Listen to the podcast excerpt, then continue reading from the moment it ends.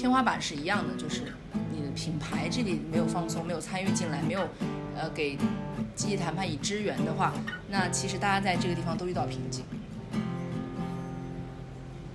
虽然你提到印度和印尼的工会的发展，我们至少我们关注的工厂来说，工会发展的进度不一样，但他们之间有什么共性吗？对，我们可以看到的是，呃，无论你是一个有集体谈判的工厂，比如说印尼，或者是仍然争取这个集体谈判机制的一个印度，他们同样遇到问题，就是工人的工资仍然没有办法突破品牌设定的一个价格的天花板。那呃，在印度的实验中，工会可以和厂方对话，表示过去几年工人的工资没有增长，然后厂方他的回应就是几次推拉之后，才承认说啊，我们没有办法加薪，是因为。品牌订单价格太低，这是他们遇到的一个状况。尽管他们没有积极谈判的一个机制，那 SPN 总部会员也说，其实很多间为国际品牌生产商品的一个工厂，他们也在疫情期间中被减少三成订单，而由此工人的薪水也下调了四分之一。那他们也尝试过，就即使他们有积极谈判，他们有工会，他们工会代表去找上了品牌在印尼的分公司要解释。那品牌分公司就回应说啊，这个超过他们能力范围了，然后他们就被打回来了。工资的提升仍然没有办法，厂方也没有办法，厂方可能就是说啊，我们被减单啦这样子。呃，那当他们又去跟工会的厂方去跟厂工厂去要一个订单的细节的时候，比如单价，又是被拒绝。那其实他们遇到的一个天花板是一样的，就是。你的品牌这里没有放松，没有参与进来，没有，呃，给集体谈判以支援的话，那其实大家在这个地方都遇到瓶颈。从你接触的经验来说，你觉得印度、印尼以及中国工人的处境有什么相似和不同？那工人们的状态有什么相似和不同呢？嗯，你说中国还有印尼？对，就是印度、印尼和中国这三个国家的工人。我觉得刚刚有讲到的，就是呃，看到我我们先讲印尼吧，因为印尼一开始会觉得说他们可能和印度的状况差不多，但去看到现场，呃，接触到他们的时候，他们非常敏锐，他们尤其是当他们有了集体谈判的经验之后，每个人好像呃，每个人显露的状态就是，其实他们很懂行，他们很知道自己需要什么，很明确需要什么，然后。对策略、对方法都特别的好奇，然后在印度的话，我会觉得，呃，这是跟他们很不一样的一点，就是当印度还在去争取的时候，他们在不同阶段，所以呈现出来状态也很不一样。呃，而我觉得说这件事对中国的一个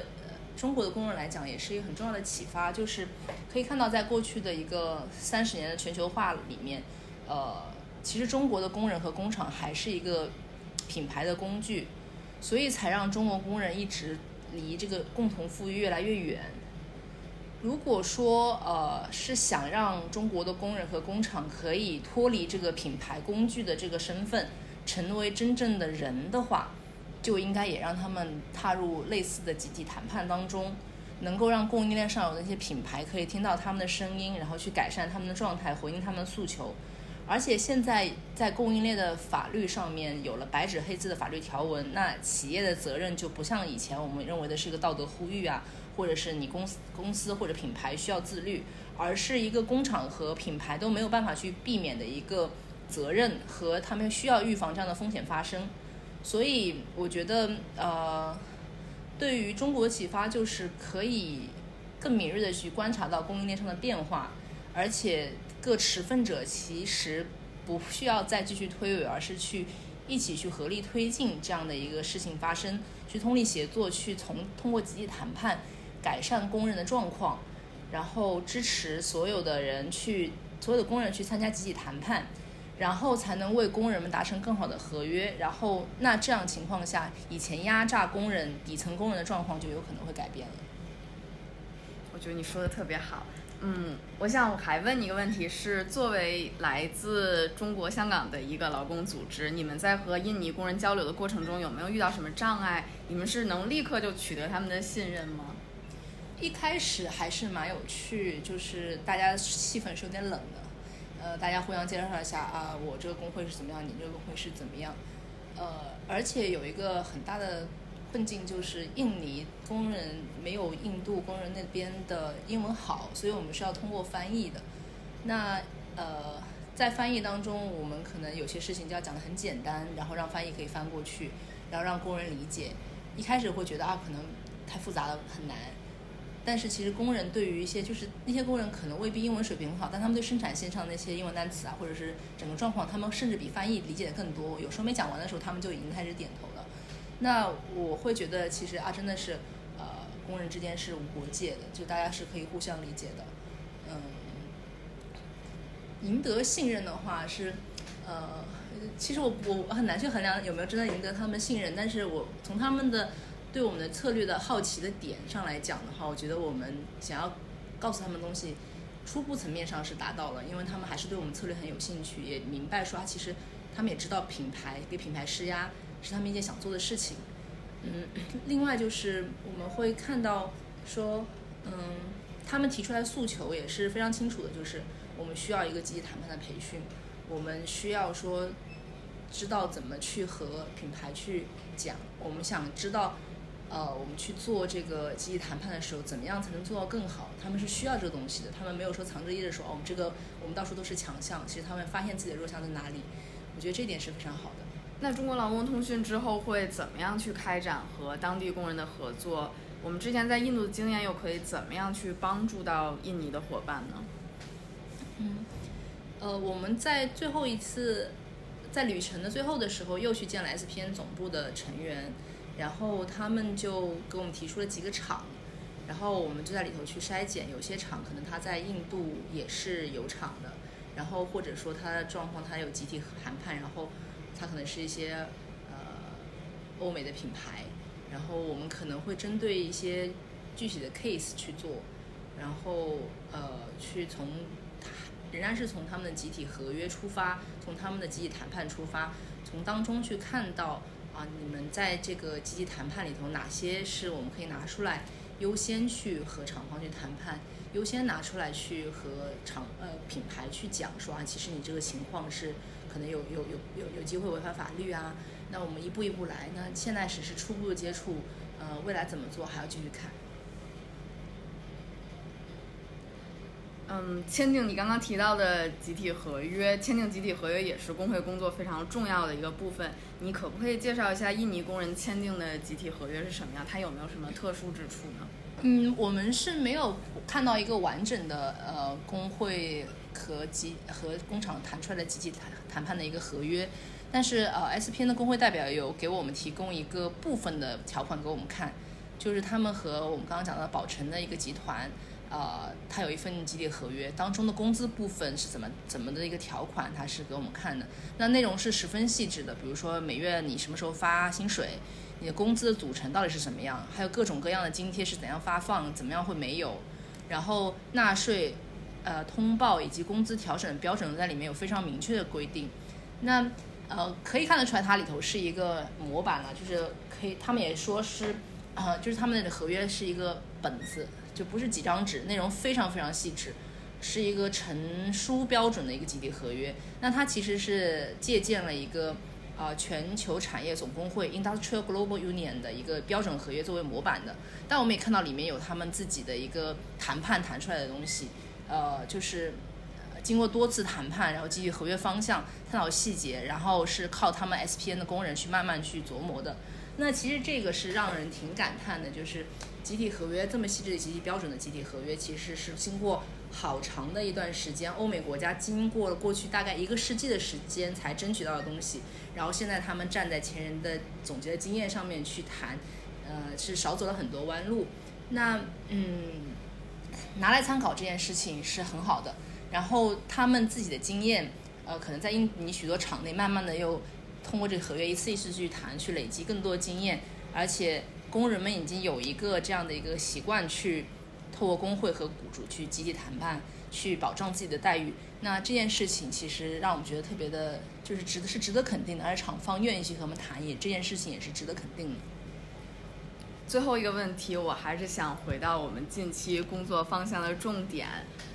呃，其实国际社会包括国际上的劳权组织一直都认为，让国际品牌对远在千里之外的供应链末端的当地工厂发生的一些劳权问题负责，其实是非常非常困难的。我们长期以来一直是通过一个点名和谴责的方式，在事件发生之后再去指出哪里有什么问题，这个国际的大品牌需要对这件事情、这个悲剧付出责任。那你可不可以分享一下最新的欧美立法对第三世界的工人可能产生的影响？这个情况之前的这种情况可能会发生改变吗？嗯，有可能，尤其是当我们的一个重点集中在集体谈判上的时候，其实工人是最清楚自己需要什么的。那与其等到这件事情发生，不如让最接近前线的工会去预防、去发现问题。去提早的和让让品牌参与进来的话，其实对各方，让工厂本身没有可能没有行动力或者怎么样的情况可能会发生改变，呃，那整个和以前就很不一样，以前只是道德呼吁嘛，然后现在的状况变了，呃，而且我们会觉得说，现在也是对这些立法啊或者整个供应链的一个新的开始，其实也是告诉品牌，就是现在这场战争是开始了。嗯，你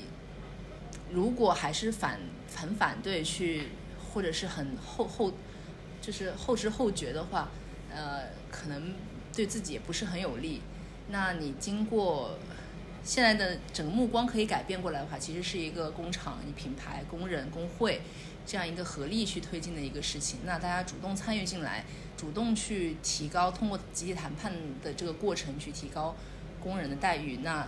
违法行为就会减少，那呃可能也不用像以前那样去发生。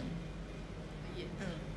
那中国劳工通讯之后会如何开展和印尼当地工人的合作？我们之前在印度的经验又可以如何去帮助印尼的伙伴进行集体谈判呢？我们先从这次来看，就是看到印尼的状况，其实它和印度状况是天上地下的。那我们看到的也是说，有些品牌你在印度也有也有工厂，在印尼也有工厂。那可能反过来，我们可以利用你去跟品牌讲说，为什么你的工厂在印尼有这样的东西？那是不是可以在印度也可以有同样的东西呢？这个是一个希望。然后我们也会见到说，嗯，印度的工厂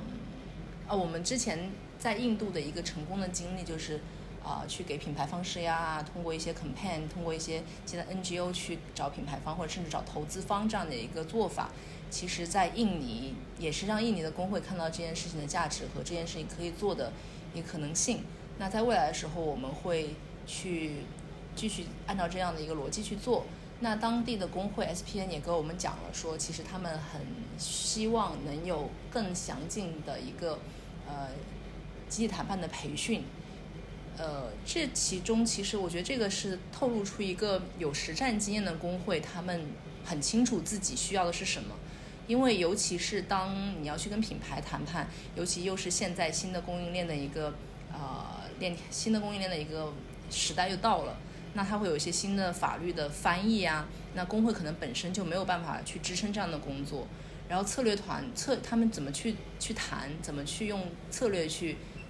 优先次序去去跟品牌去讲，其实也是很需要别人帮助的。尤其是你集谈判可能有很多条不同的合约，那当中哪些先是重点，哪些可以去优先拿出来去讲，呃，这个也是可能需要有些有经验的 NGO 啊，比如说我们呐，这样去去探讨，去一起钻研出来一个东西。那，呃。当然，我们会看到，可能啊，也需要一些其他的一些呃机构，可能会注入一些资金啊，或者注入一些资源啊，去帮助他们，因为他们毕竟是一个在地的一个工会，那么在国际上的联系可能比较薄弱。在这样的情况下的话，可能中国劳动通讯可以带来一个更大的视野给他们，或者给他们提供一些可选择的平台。那未来的工作，呃，即使仍然是集中在积极谈判怎么谈这件事情上。但是整个的广度可能是不太一样的。